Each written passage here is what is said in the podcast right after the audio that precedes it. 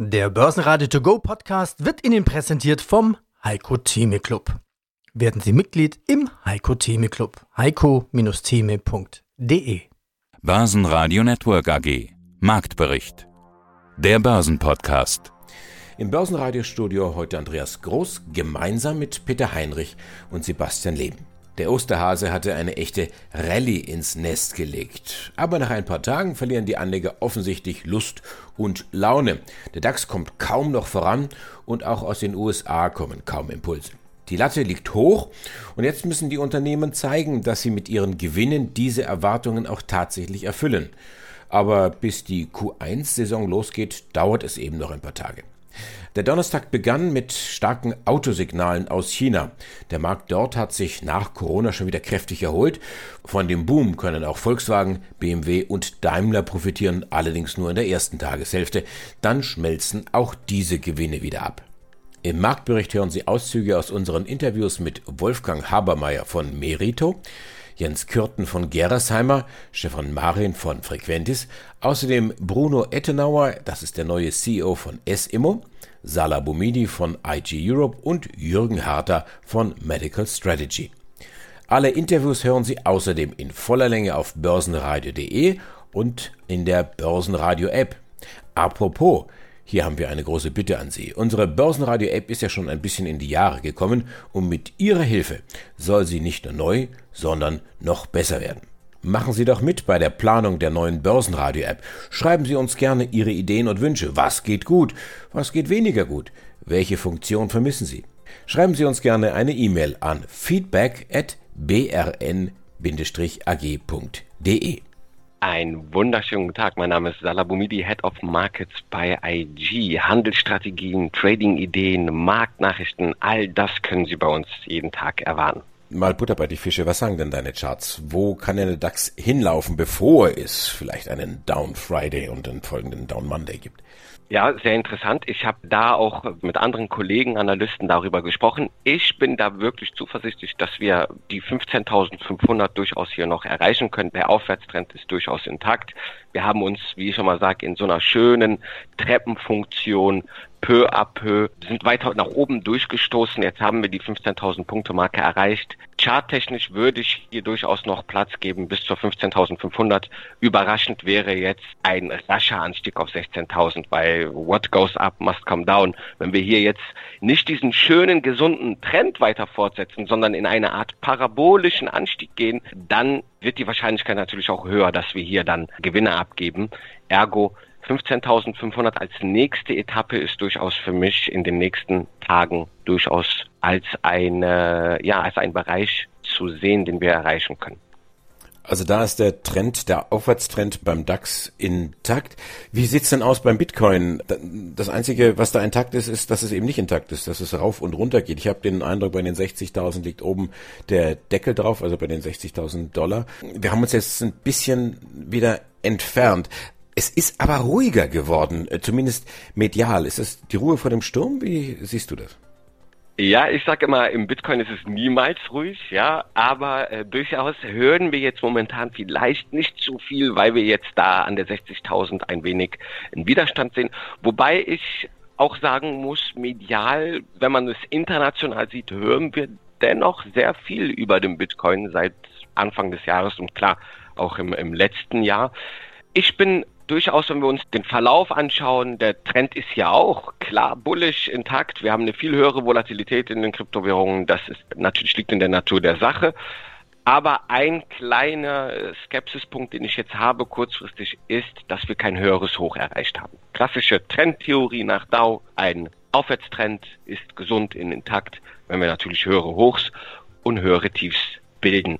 Das haben wir jetzt nicht geschafft. In diesem neuen Anstieg Ende März haben wir an der ungefähr 60.000 Punkte Marke, wie du es schon erwähnt hattest, dann keine Energie mehr gehabt, weiter nach oben zu schießen, haben damit unser ehemaliges Verlaufshoch Mitte März bei über 60, fast 61.000 US-Dollar damit nicht übertroffen.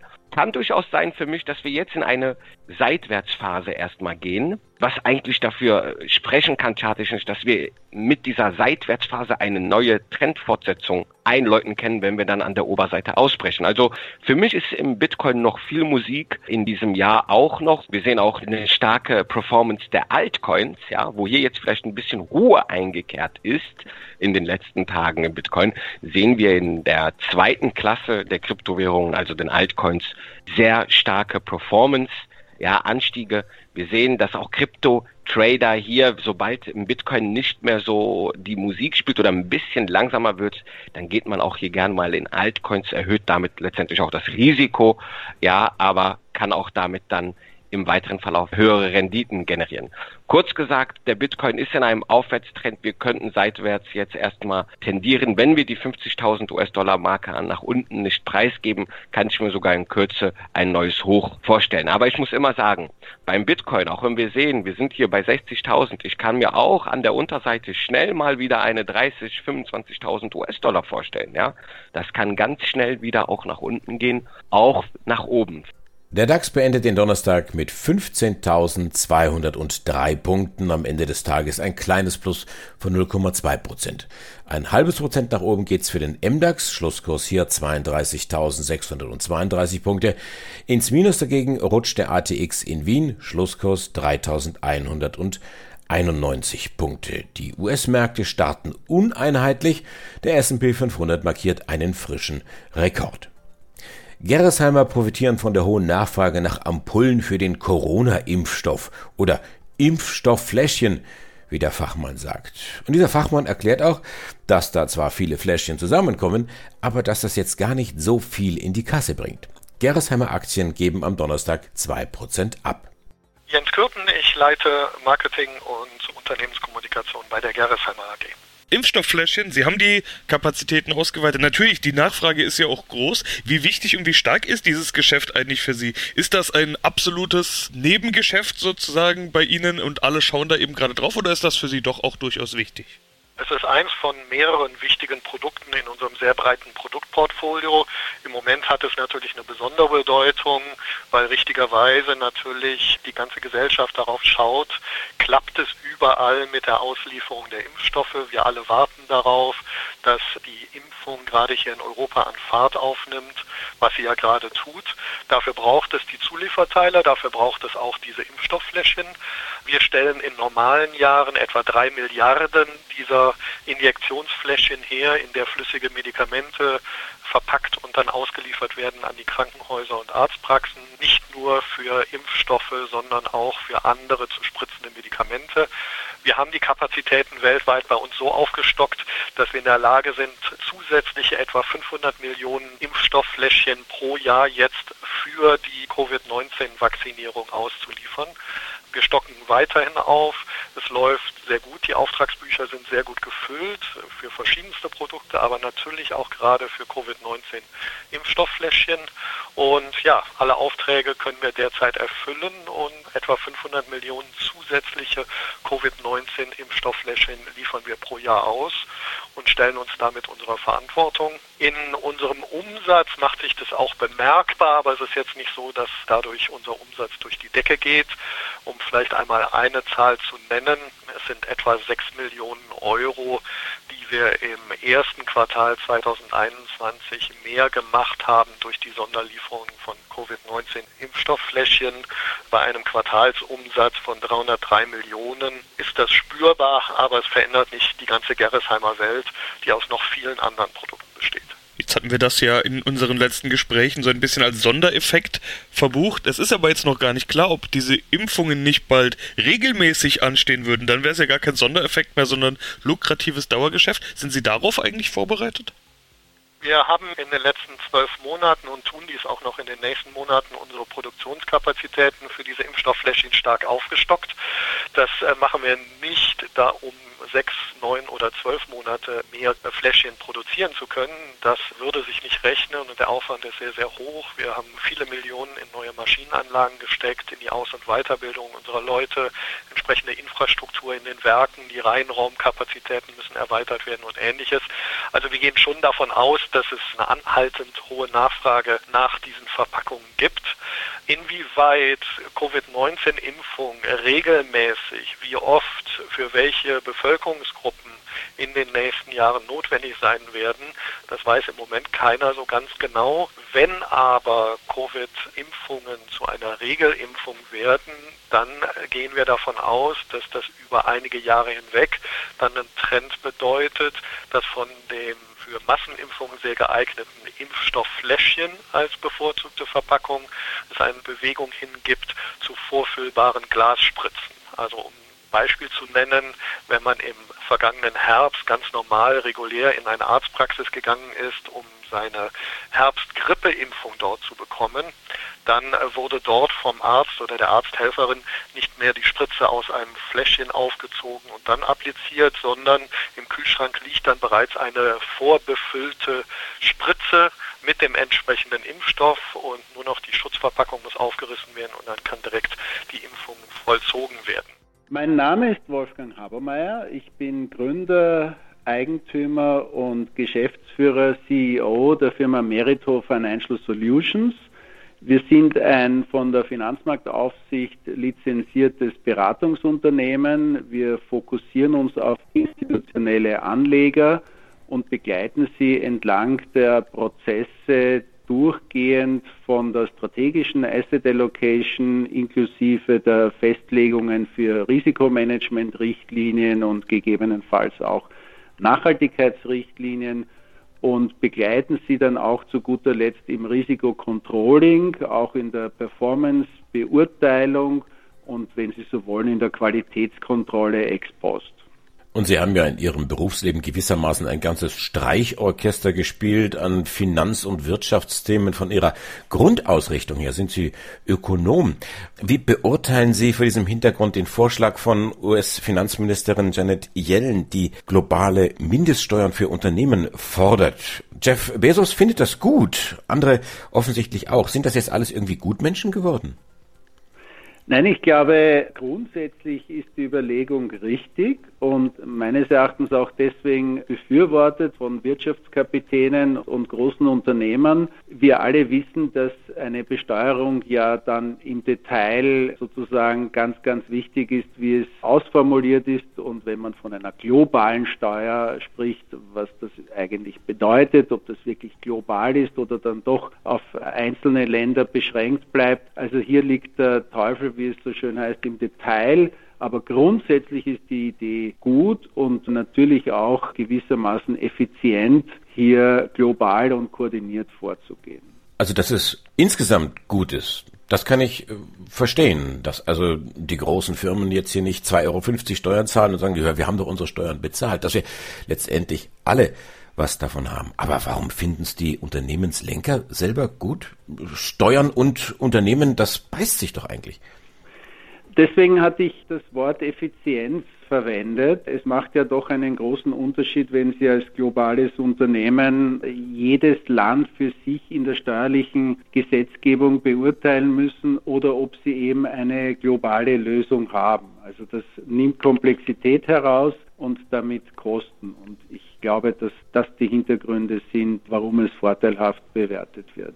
Das heißt, wenn die sich keine Gedanken mehr machen müssen und ein Heer von Wirtschaftsfachleuten, Steuerfachleuten eben dann nicht mehr beschäftigen müssen, wo wir jetzt Steuern vermeiden, sondern sagen, wir sind jetzt in Amerika zu Hause, wir zahlen hier unsere Steuern, das ist dann in Summe günstiger. Also das Hirn sollte man nie bei der Garderobe abgeben. Also Gedanken, Gedanken sollte man sich natürlich immer machen. Aber wie gesagt, die Frage ist ja die Komplexität und wir alle wissen, dass die Steuergesetzgebung mit besonders hoher Komplexität behaftet ist und insofern hilft eine Vereinfachung und hilft ein globales, abgestimmtes Vorgehen. Mein Name ist Jürgen Harter, ich bin geschäftsführender Gesellschafter von Medical Strategy. Wir sind ein Asset Manager, der auf den Healthcare-Bereich spezialisiert ist. Wir managen mehrere Fonds aus dem Biopharmasektor. Insgesamt managen wir so circa 1,3 Milliarden. Also Biotech, Pharma, Medizin, Healthcare und so weiter. Nach der Party kommt der Kater. Herr Harter, keine Sorge, ich will mit Ihnen jetzt nicht über Kopfschmerztabletten sprechen, auch wenn wir gerade im Pharmabereich sind, aber so ein bisschen Katerstimmung ist im Sektor ja doch erkennbar. Eine Korrektur gab es nicht nur bei den Tech-Werten, sondern auch bei Biotech. Was sind denn aus Ihrer Sicht die Gründe? Ja, die Zinsängste, die sich jetzt in den letzten Wochen breit gemacht haben, sind ja bei den Wachstumstiteln ein wesentliches Argument gewesen. Es geht ja darum, dass man letztendlich die Gewinne der Zukunft halt abdiskontiert und auf der Basis dann halt der Auffassung ist, äh, dass das einen entsprechenden Einfluss hat. Also wir sind nicht der Auffassung, dass das gerade für Biotech-Unternehmen eine relevante Größe ist, auf die man achten muss. Wesentlich wichtiger ist die Einschätzung der Erfolgswahrscheinlichkeit des Markterfolges einer Therapie. Also da ist es unerheblich, ob der Zins jetzt ein Prozent höher oder tiefer ist. Wir hatten im letzten Interview ja schon mal über Impfstoffe gesprochen, beziehungsweise dieses Rennen rund um die Impfstoffe. Da hat man ja regelrechte Euphorie gesehen. Also da waren ja nicht nur Experten wie Sie mit dabei, sondern eben auch private Spekulanten, Glücksritter und so weiter. Da war wirklich regelrecht Euphorie drin.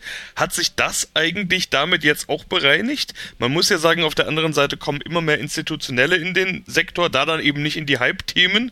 Wie sieht es denn generell aus? Wer ist in diesem Markt noch unterwegs? Naja, grundsätzlich lässt sich das in zwei Gruppen aufteilen. Das eine sind die Investoren, die strategisch halt in dem Segment investieren möchten, weil sie halt die Wachstumsaussichten halt klar vor Augen sehen. Und das andere, das ist die Gruppe derjenigen, die eher taktisch agieren. Ich würde mal sagen, das sind auch ein bisschen so die Trittbrettfahrer, die sich gar nicht so intensiv mit dem einzelnen Unternehmen auseinandersetzen, die vielleicht einfach auch nur eine Welle mitreiten wollen. Von daher haben wir natürlich auf der Seite jetzt einige, die im Rahmen der Pandemie einfach da aufgesprungen sind und die sich jetzt durchaus in Richtung ja, Ausgang verabschiedet haben. Das ist aber letztendlich ein äh, normales Umfeld dann auch, das hin und wieder aufkommen kann. Also wir machen das ja schon seit 20 Jahren. Wir haben ja des Öfteren derartige Phasen schon erlebt und das ist jetzt nichts, was in irgendeiner Weise beunruhigend wäre. Mein Name ist äh, Bruno Ettenauer. Ich bin Vorstandsvorsitzender der SIMO AG in Wien. Und Herr Edenauer, Sie sind ja erst vor wenigen Wochen an Bord gekommen. Haben Sie sich schon eingelebt? Durchaus. Ich wurde hier sehr, sehr großzügig empfangen und es ist ein großes, großartiges Team hier, sodass wir durchaus sehr rasch und in dieser Tagesgeschäft eintreten konnten. Fühle mich wohl hier. Ihr Vertrag läuft zunächst über drei Jahre. Was ist denn genau Ihr Auftrag? Mein Auftrag ist ziemlich der, das Unternehmen auf dem Kurs weiterzufahren, in dem es in der letzten Zeit gefahren ist. Das heißt, das zu liefern, was es versprochen hat. Das würde ich als, als Überschrift sehen. Und die, die Kernmessage wird sein, hier auch dividendenfähig zu bleiben und am Ende des Tages äh, Erwartungshaltungen der Shareholder zu erfüllen. Alles andere wird sich dann, glaube ich, in Zukunft ergeben. Jetzt kommen Sie ja in einer relativ stürmischen Zeit. Die Welt wird durchgeschüttelt von einer Corona-Pandemie. Zu wirtschaften ist nicht einfach äh, geworden. Schauen wir uns die Zahlen kurz an. Das operative Ergebnis ging zurück, aber lediglich von 87 Millionen auf 71,1 Millionen Euro. Das Betriebsergebnis sinkt aber relativ deutlich von 271 auf 101 Millionen. Das wiederum liegt am Bewertungsergebnis und das sinkt von 192 Millionen auf nur knapp 39 äh, Millionen. Entsprechend sinkt auch der Jahresgewinn dann auf 56,9 von 213 Millionen Euro. Wie bewerten Sie jetzt diese Zahlen? Ist es äh, das blaue Auge, mit dem man davon gekommen ist? Äh, definitiv nicht. Ich glaube, dass es äh, sehr robuste Zahlen sind, die letztendlich auch dem Geschäftsmodell geschuldet sind. Sie haben eines erwähnt, dass es zwei Faktoren gibt, die das Ergebnis massiv beeinflusst haben. Das eine ist einmal auf der Einkunftsseite. Hier fehlen uns die Einkünfte aus, der, aus den Hotel Operations. Dort ist es zwar gelungen, die, die Kosten auch äh, signifikant nach unten zu bringen, aber insgesamt fehlen also diese Umsätze. Das hat natürlich eine, eine Auswirkung auf den FFO 1 und letztendlich auch auf das Ergebnis am, am Ende des Tages. Und der zweite Punkt, den Sie angesprochen haben, wir haben natürlich 2019 ein extrem gutes Jahr, was Bewertungen betroffen hat, gesehen, mit knapp 200 Millionen. Wenn Sie den Gesamtbestand anschauen, des, der SIMO, sehen Sie, dass wir 2,5 Milliarden Euro Immobilienvermögen haben. Sie können sich vorstellen, dass das nicht unendlich fortsetzbar ist. Und es gibt sogar mathematisch eine Grenze, nämlich dann, wenn wir bei Null anlangen. Das heißt, wir sind sogar sehr stolz, dass wir heuer nochmal 40 Millionen Euro in Summe Bewertungsergebnisse erreichen konnte, vor allem durch Aufwertungen in Deutschland, Aufwertungen auch in Österreich und leider Abwertungen im Sie-Bereich, dort aber primär bei den Hotelbeteiligungen und bei den, Shopping, sprich Retail-Themen. Aber bei beiden, und das ist vielleicht das, das Interessante, sehen wir perspektivisch Recovery Situation.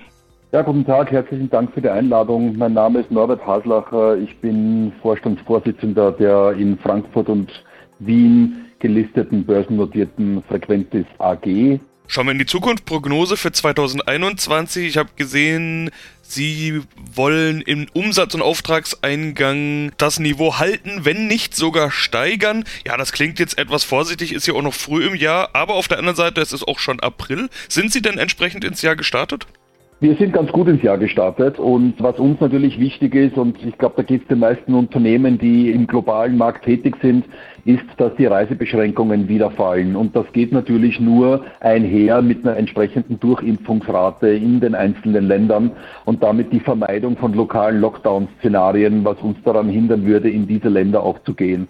Wir vermissen nicht nur den persönlichen Kontakt mit unseren Kunden, sondern natürlich ist es auch notwendig, vor Ort zu sein in manchen Ländern, wo wir keine eigenen Tochtergesellschaften haben oder wo wir keine virtuellen Abnahmen erwirken können, dass wir vor Ort sind, um auch die entsprechenden Umsätze und Auftragseingänge generieren zu können.